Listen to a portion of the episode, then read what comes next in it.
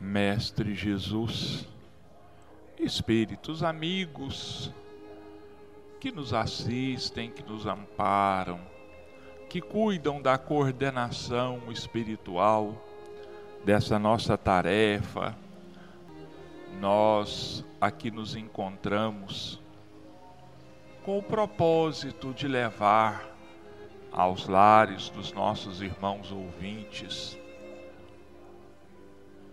os comentários do Evangelho de Jesus feitos à luz da doutrina espírita.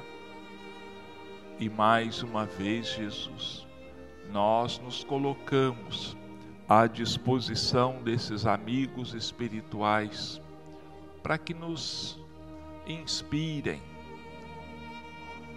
nos comentários, que eles sejam simples, que eles sejam verdadeiros, educativos e consoladores, que possam auxiliar a todos os nossos irmãos, renovando as esperanças, a fé de cada um.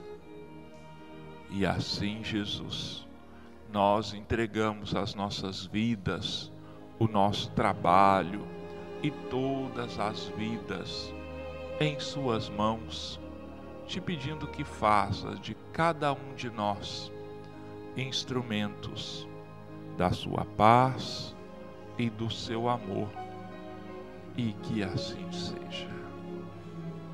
Aqui mais uma vez, onde nós temos a oportunidade, irmãos, com os comentários do Evangelho de Jesus à luz da doutrina espírita, esperamos estar à altura desta tarefa para que possível daquilo que ou e que a doutrina espírita vem reviver para nós nos dias atuais. Nós vamos então um novo capítulo, capítulo 8. Bem-aventurados os puros de coração. Bem deixai vir a mim os pequeninos. Bem-aventurados os puros de coração, porque eles verão a Deus. Mateus, capítulo 5 versículo 8. Então lhe apresentaram uns meninos para que os tocasse, mas os discípulos ameaçavam os que lhe apresentavam. O que, vendo Jesus, levou muito a mal e disse-lhes: Deixai vir a mim os pequeninos, e não os embaraceis porque o reino de Deus é daqueles que lhes assemelham. Em verdade vos digo que todo aquele que não receber o reino de Deus como uma criança, não entrará nele. E abraçando-os e pondo as mãos sobre eles, os abençoava. Marcos capítulo 10, versículos 13 a 16. A pureza de coração é inseparável da simplicidade e da humildade. Exclui todo pensamento de egoísmo e de orgulho. Eis porque Jesus toma a infância como símbolo desta pureza como já a tomara por símbolo da humildade. Esta comparação poderia não parecer justa se considerarmos que o espírito da criança pode ser muito antigo e que ele traz, ao renascer na vida corpórea, as imperfeições de que não se livrou nas existências precedentes. Somente um espírito que chegou à perfeição poderia dar-nos o um modelo da verdadeira pureza. Não obstante, ela é exata do ponto de vista da vida presente. Porque a criança, não tendo ainda podido manifestar nenhuma tendência perversa, oferece-nos a imagem da inocência e da candura. Aliás, Jesus não diz de maneira absoluta que o reino dos céus é para elas, mas para aquelas que se assemelham. Mas se o espírito de uma criança já viveu, por que não se apresenta ao nascer como ele é? Tudo é sábio nas obras de Deus. A criança necessita de cuidados delicados que só a ternura materna lhe pode dispensar. E essa ternura aumenta diante da fragilidade e da ingenuidade da criança. Para a mãe, seu filho é sempre um anjo, e é necessário que assim seja para lhe cativar a solicitude. Ela não poderia tratá-lo com a mesma abnegação se, em vez da graça ingênua, nele encontrasse, sob os traços infantis, um caráter viril e as ideias de um adulto. E menos ainda se conhecesse o seu passado. É necessário, aliás, que a atividade do princípio inteligente seja proporcional à debilidade do corpo que não poderia resistir a uma atividade excessiva do espírito, como verificamos nas crianças precoces. É por isso que, aproximando-se a encarnação, o espírito começa a perturbar-se e perde pouco a pouco a consciência de si mesmo. Durante certo período, ele permanece numa espécie de sono em que todas as suas faculdades se conservam em estado latente. Esse estado transitório é necessário para que o espírito tenha um novo ponto de partida e por isso o faz esquecer, na sua existência terrena, tudo o que lhe pudesse servir de estorvo.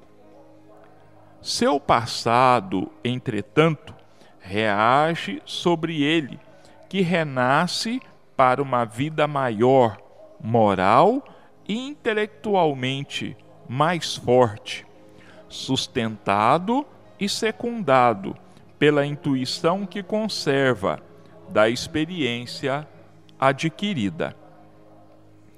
A partir do nascimento, suas ideias retomam gradualmente o seu desenvolvimento, acompanhando o crescimento do corpo. Pode-se assim dizer que, nos primeiros anos, o espírito é realmente criança, pois as ideias que formam o fundo do seu caráter estão ainda adormecidas durante o tempo em que os seus instintos permanecem latentes, ela é mais dócil e por isso mesmo mais acessível às impressões que podem modificar a sua natureza e fazê-la progredir, o que facilita a tarefa dos pais. O espírito reveste, pois, por algum tempo a roupagem da inocência. E Jesus está com a verdade quando, apesar da anterioridade da alma, toma a criança como símbolo da pureza e da simplicidade. Deixai vir a mim os pequeninos. Esta é uma passagem emocionante, cativante que os evangelhos nos apresentam, que os evangelistas Mateus e Marcos nos apresentam desse episódio tão significativo de Jesus e as criancinhas. E o Kardec, então, em cima desse episódio bíblico, ele coloca para nós esta página tão esclarecedora, uma página que traz para nós de maneira sintética, de maneira resumida, a importância, a necessidade e o porquê do período infantil pelo qual todos nós, quando reencarnamos, passamos por ele. Olha, Jesus diz que o reino dos céus é para aqueles que se fizerem tais quais como crianças ele não diz, Jesus não diz, e o Kardec deixa isso aqui bem claro, que o reino dos céus não é para as crianças, mas para aqueles que se lhes assemelhem. Mas para aqueles que se lhes assemelhem, justamente àquele período infantil, desde o nascimento até mais ou menos os sete anos de idade, que é a chamada primeira infância. E é nesse período, então, que o espírito, em vias de reencarnação, ele ainda traz adormecido em si mesmo todas aquelas tendências, todos aqueles instintos que ele apresenta quando na fase adulta. E é nesse período, então, que é, muitas vezes são inclusive chamados de verdadeiros anjos, por causa da candura, da simplicidade, da humildade, da ingenuidade que cada um apresenta nos seus atos, nas suas palavras.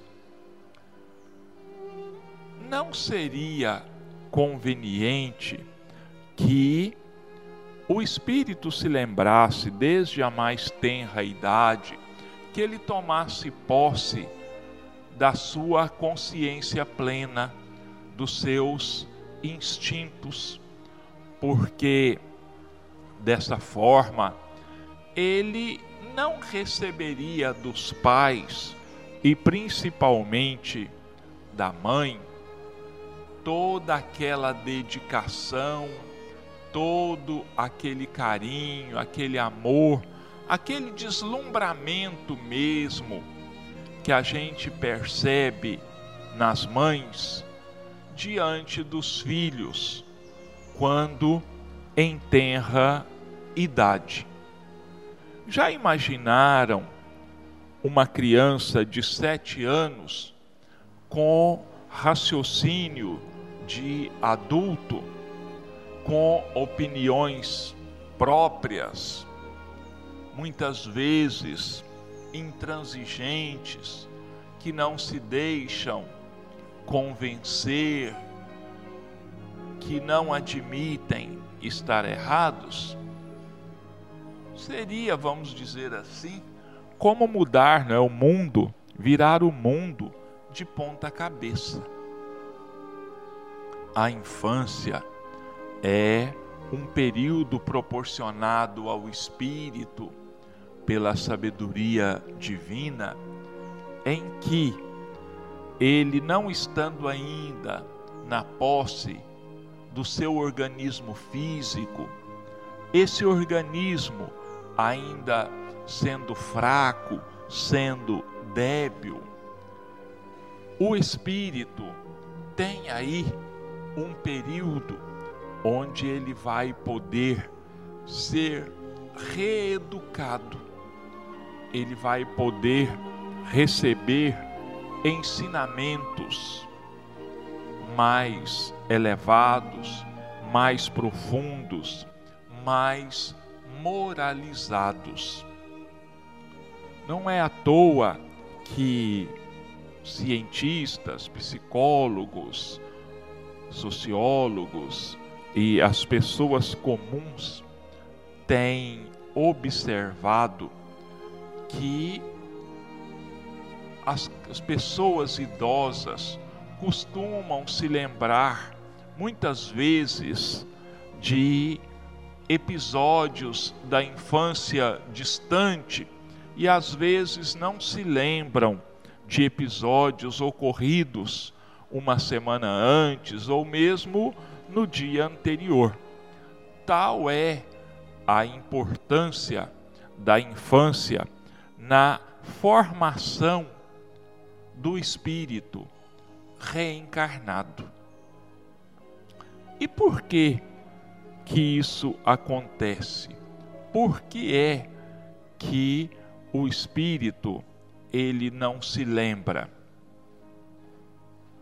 Primeiro, que tão logo qualquer todo e qualquer espírito entre no processo reencarnatório, ainda no mundo espiritual, ele todo ele não, todos nós ou a grande maioria de nós passa por um processo chamado de restringimento, onde é através desse processo eu sei que algumas pessoas não acreditam em reencarnação, não acreditam na pluralidade das existências, mas isso é verdade, já está mais do que provado.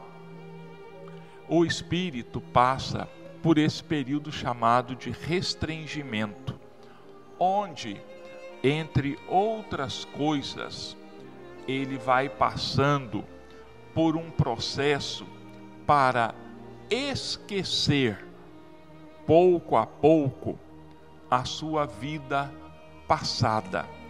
Aquilo vai, aquele conhecimento, aquela aquela vida, aqueles episódios vão sendo adormecidos por um processo que pelo menos eu desconheço como ele seja feito, mas um processo de adormecimento, talvez, olha, talvez uma espécie de hipnotismo, não sei, poderia ser assim na minha maneira de pensar.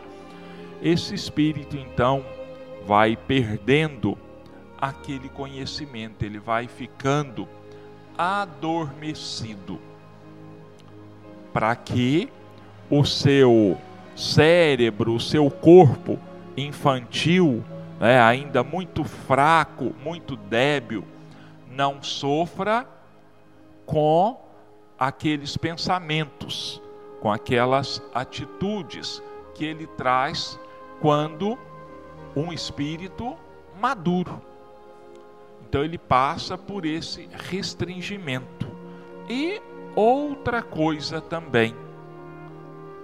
O novo cérebro que vem de se formar, a nova matéria, ela é isso.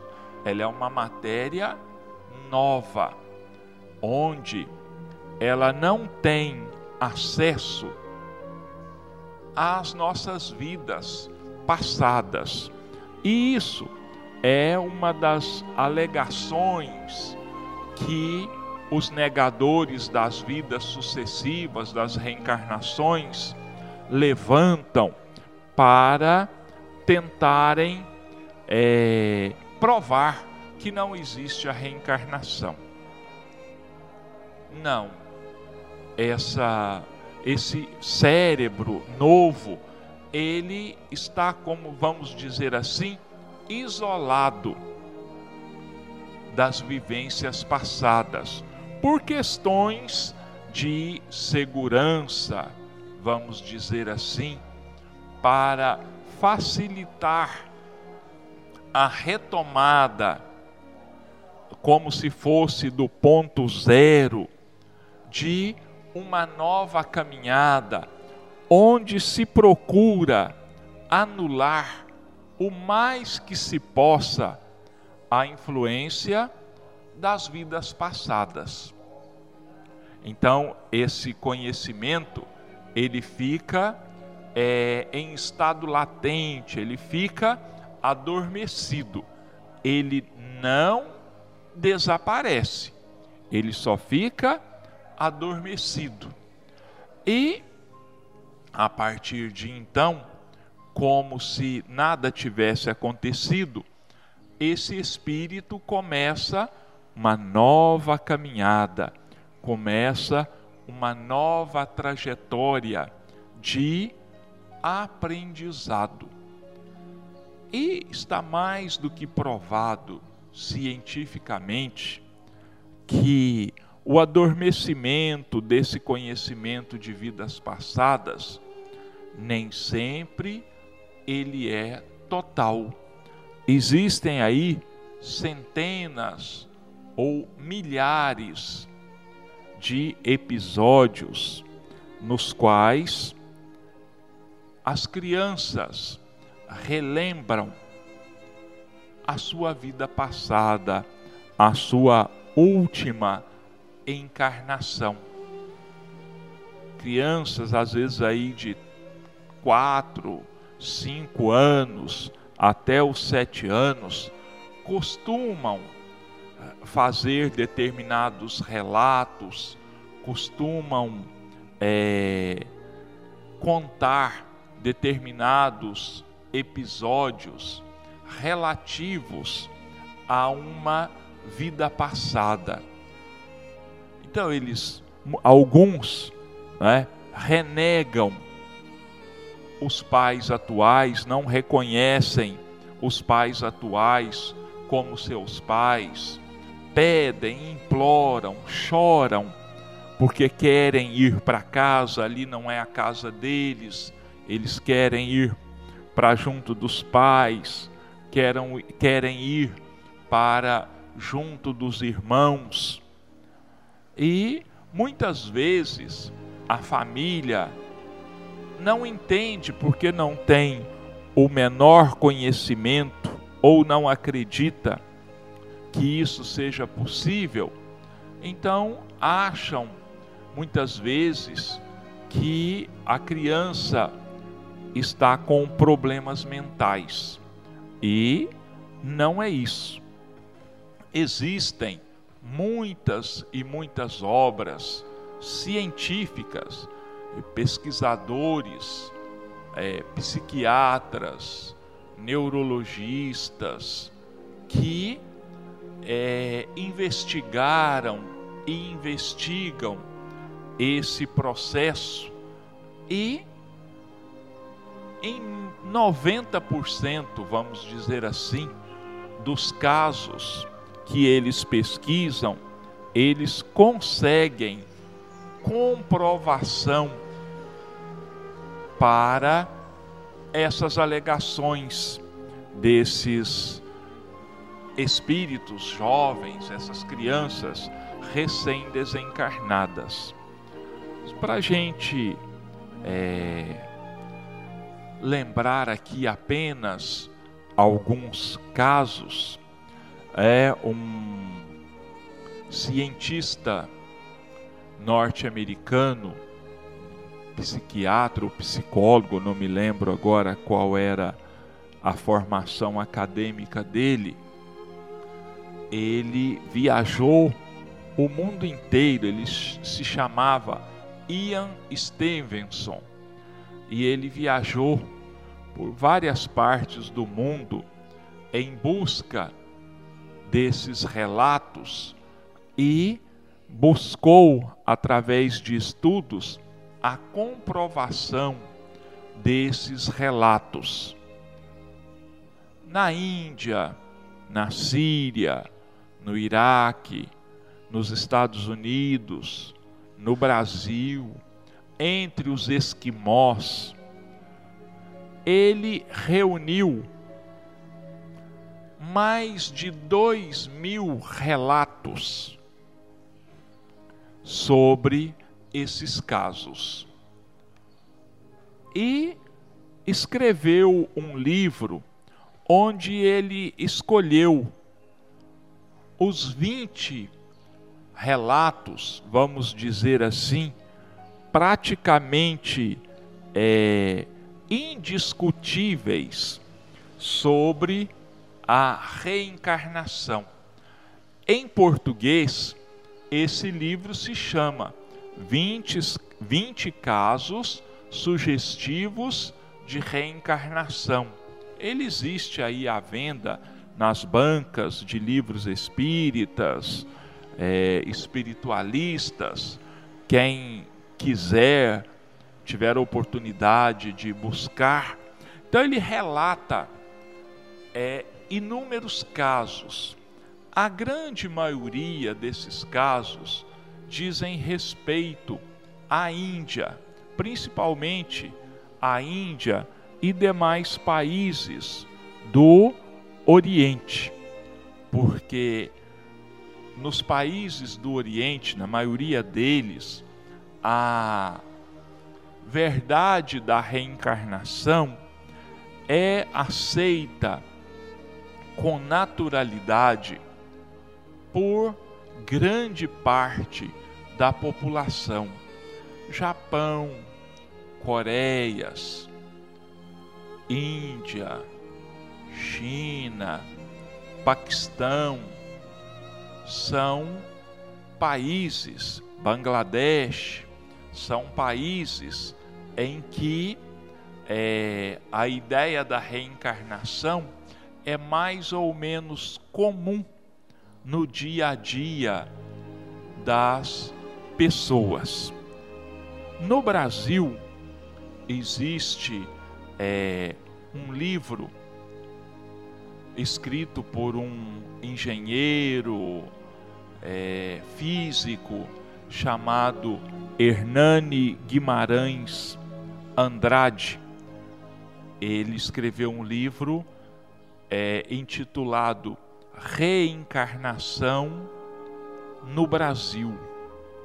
Também existe aí a disposição daqueles que queiram se aprofundar um pouco mais nesse assunto. E existem muitos filmes baseados em fatos que mostram essa essa verdade, que retratam esta verdade. Livros de pessoas não espíritas, lembrando que Ian Stevenson, que escreveu 20 casos sugestivos de reencarnação, ele não era espírita ele escreveu esse livro como cientista, como pesquisador. E Hernani Guimarães era sim espírita, ambos já são desencarnados. Mas eu quero relatar mais especificamente é, aqui para nós é, um caso ocorrido nos Estados Unidos, eu não me lembro agora o nome dos personagens, mas é, escreveram um livro sobre isso e eu não tenho certeza se existe filme com essa sobre esse caso. O livro em português no Brasil, ele a tradução recebeu o título de A Volta. Uma criança de três anos nos Estados Unidos começou a apresentar problemas muito sérios de pesadelos. E nesses pesadelos ele gritava: O rapaz está preso, o rapaz está preso, o avião está pegando fogo, o avião está pegando fogo, o rapaz não consegue pular, o rapaz não consegue pular. E os pais começaram a ficar preocupados com aquilo e ele é, pegava papel e caneta ia desenhar aqueles desenhos de crianças. E ele começou a desenhar aviões pegando fogo, aviões de guerra, aviões de combate, e sempre com aqueles pesadelos, com aqueles sonhos, e contando, que, que dizendo que tinha é, morrido num avião, assim, assim, é, numa guerra. E os pais, muito preocupados, foram à procura de um profissional na área da saúde. Eu não me lembro se um psiquiatra ou um psicólogo, já faz algum tempo que eu li esse livro. E esse, esse ou essa, não me lembro agora, tinha uma certa experiência com casos semelhantes. E ele passa a entrevistar, a estimular aquela criança a falar mais e mais sobre aquilo, sobre aqueles episódios. E começam então a investigar. Começam a investigar. E é, levam o, o menino a um museu onde estão lá alguns modelos de aviões utilizados na Segunda Guerra Mundial e ele mostra um avião e diz assim: Foi num daqueles ali que eu morri.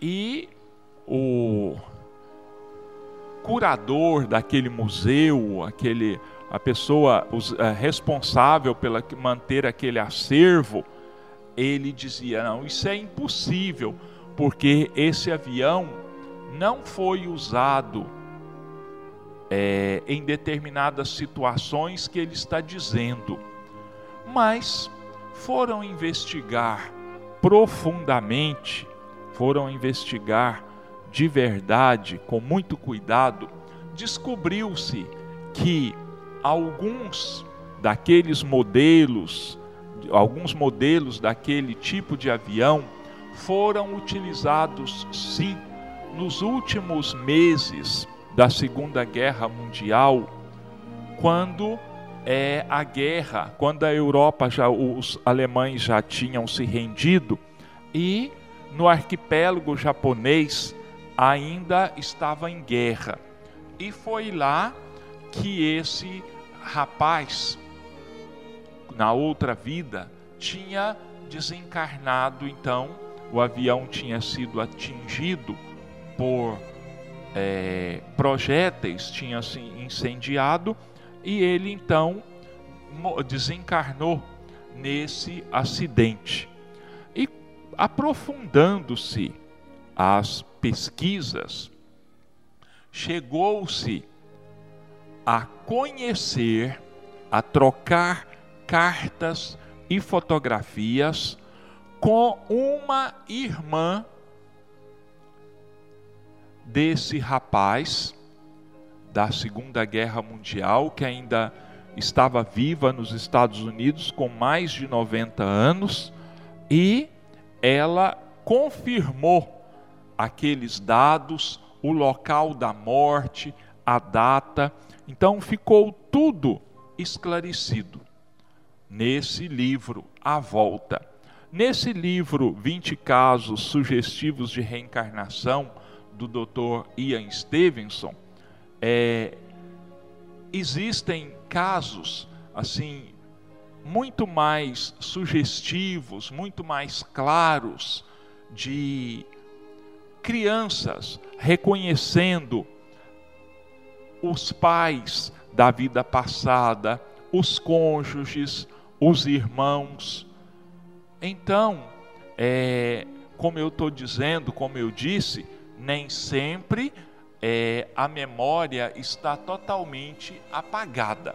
Mas, a partir de uma determinada época da vida, essas memórias elas se apagam. Por quê? Porque o espírito na infância, vamos dizer assim, que ele não está ainda muito é, apegado, eu não, não, não não sei qual o termo eu deveria usar aqui, mas o espírito ainda não está totalmente na posse do corpo, ele está parcialmente desligado do corpo. Então ele tem a vivência dos dois lados da vida passada, de episódios da vida passada que foram muito marcantes e da vida atual. Então, é, fica aí né, a lição de Jesus para nós e de Kardec sobre a infância, sobre a importância da infância para o nosso espírito, para os nossos pais que nos educam, que nos orientam e que precisavam de ter esse espaço de tempo para conseguirem modificar em nós aqueles instintos que nós trazemos de outras vidas e que, se não forem bem trabalhados, se não forem é, modificados, ou se o espírito não receber orientações que o direcionem numa nova caminhada, eles vão voltar a predominar em nós. Quando são instintos positivos, tudo bem. Preferência por determinadas áreas do conhecimento, pessoas que têm uma facilidade muito grande em aprender música, a tocar instrumentos musicais, outros têm uma facilidade muito grande para cálculos, outro para área médica, conhecimento das leis e assim por diante. Por quê? Porque já trazem esse conhecimento adormecido dentro de si e a partir de determinado momento então esses conhecimentos eles como que afloram. Então é por isso é, os nossos gostos para determinadas coisas, as ideias que nós temos a respeito de algumas coisas, alguns preconceitos que nós trazemos em nós, são também reflexo de outras vidas e que precisam então ser combatidos e eles começam a ser combatidos justamente na infância. Nós vamos partir então agora, passar para a segunda parte dos nossos comentários do livro Rumo Certo, de Emmanuel e Chico Xavier, o capítulo 25, Credores sempre. Pais e mães, dois vínculos de amor na experiência terrestre que não se podem esquecer sem perpetrar ingratidão. São eles que se esquecem para que os filhos, espíritos reencarnantes no mundo, deles faça berço e ninho, apoio e teto, que se arrancam das gratificações dos sentidos para sacrifício e abnegação, a fim de que os próprios rebentos não sofram carência de proteção, notadamente no difícil período de adaptação a que denominamos infância, que formam o lar e sustentam-no por base do aperfeiçoamento e do progresso, que garantem aos filhos a certidão de presença na terra, doando-lhes o nome e a localização social de que necessitam. Existem na Terra os que asseguram que a comunhão afetiva entre duas criaturas é incompatível com os serviços de fraternidade e elevação, sem se recordarem de que dispõem de um corpo em favor da própria evolução à custa de pai e mãe, que se puseram a servi-los através da comunhão afetiva, cujo valor pretendem desconhecer. Que se corrijam as manifestações poligâmicas em nome do amor é providência justa. Entretanto, condenar a ligação afetiva entre os seres que sabem honrar os compromissos que assumem e da qual se derivam todas as civilizações existentes no planeta, seria renegar a fonte da própria vida que nos empresta a vida na Terra em nome de Deus.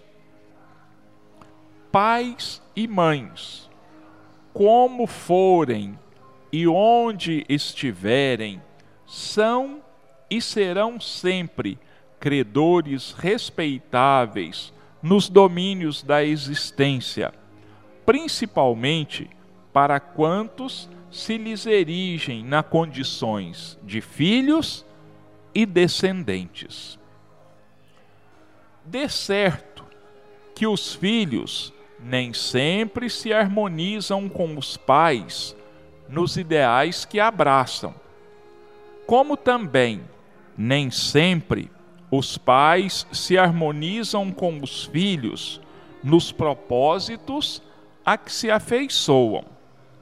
De vez que no campo da alma, cada espírito é um mundo por si no entanto, é tão significativa a função dos progenitores nas lides terrenas que a voz do mundo maior, ouvida por Moisés no lançamento das leis divinas, incluiu entre os itens mais importantes para a felicidade do homem na terra a legenda inesquecível: honrarás pai e mãe.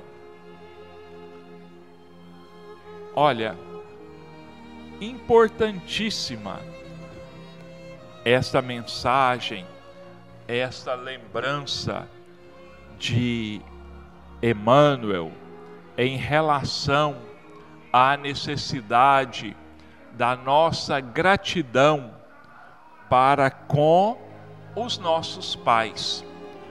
De certa maneira, esta mensagem do Emmanuel veio complementar a página de Allan Kardec e explicando é, a frase de Jesus: Deixai vir a mim os pequeninos. Olha, pais e mães são os veículos, vamos dizer assim, diretamente responsável por termos recebido a bênção de mais uma oportunidade na terra.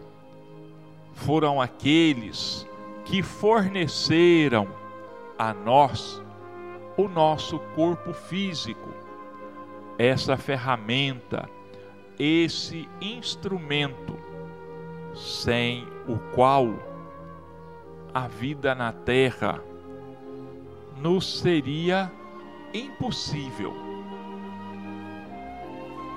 E nós não podemos, em momento algum, nos esquecermos do sacrifício dos pais em benefício de nós, os filhos. Muitos pais praticamente se anulam para poder auxiliar os, aos filhos. Deixam, se privam de inúmeras coisas materiais, de inúmeras oportunidades na vida para concederem essas oportunidades e esses bens materiais em benefício dos filhos. Isso não existe nenhum filho que seja capaz de negar que algum dia tenha percebido os inúmeros sacrifícios dos pais em seu benefício. Todos nós, se voltarmos no tempo, se raciocinarmos um pouquinho, nós vamos perceber que todos os pais, sejam eles quem forem, de uma forma ou de outra, sempre se sacrificaram em favor dos filhos. É certo, e o Emmanuel diz ali, que existem filhos que não reconhecem isso e que existem alguns pais que de alguma forma foram ou são negligentes em relação aos filhos. Mas nem por isso eles são menos credores da nossa gratidão porque nos proporcionaram o veículo físico, o nosso corpo. E não podemos nos esquecer jamais de que, pelo mecanismo das vidas sucessivas, aqueles que porventura tenham sido de alguma forma negligenciados é porque pediram isso como forma de se reabilitarem por atos semelhantes cometidos, praticados em outras vidas, em outras ocasiões. Mas Emmanuel ressalta para nós a importância da nossa gratidão em relação aos nossos pais, que ele relembra ali que o próprio céu, a própria espiritualidade maior, quando ditou ao Moisés os dez mandamentos, não se esqueceram essas entidades de recomendarem o carinho e a gratidão aos pais conforme está inscrito no quarto mandamento: Honrai a teu pai e a tua mãe, para teres uma dilatada vida na terra que o Senhor Deus te há de dar. Então, olha aí quanto é importante para nós e por mais que a gente fale, por mais que a gente medite, nós ainda não vamos alcançar uma explicação completa, uma não seria uma explicação, é, palavras e atos que traduzissem de verdade a importância dos pais nas nossas vidas. Mas fica aí para os nossos irmãos uma sugestão para meditação sobre a importância dos nossos pais na nossa vida e sobre se nós estamos realmente sendo suficientemente gratos a eles pela oportunidade que nos apresentaram, que nos deram, para que pudéssemos renascer mais uma vez na terra, buscando em mais uma oportunidade o nosso crescimento e a nossa transformação espirituais. Ficam aqui os nossos agradecimentos aos nossos irmãos ouvintes e o nosso agradecimento muito especial a Deus e a Jesus e aos espíritos amigos por nos proporcionarem essa oportunidade de aqui estarmos. Agradecemos a Deus e a Jesus por todas as bênçãos, por toda a luz e sustentação, pedindo ainda Jesus que a sua paz se espalhe por toda a terra, alicerçando as mentes, as nossas mentes, de todos os seres humanos, encarnados e desencarnados, na necessidade da prática do bem, da vivência, da exemplificação do amor, do perdão, da caridade, indistintamente. Que tenhamos uma semana de muito trabalho, de muita paz, de muita harmonia, de saúde física e saúde espiritual. Que Deus e Jesus nos abençoem e nos amparem, hoje e sempre, e que assim seja.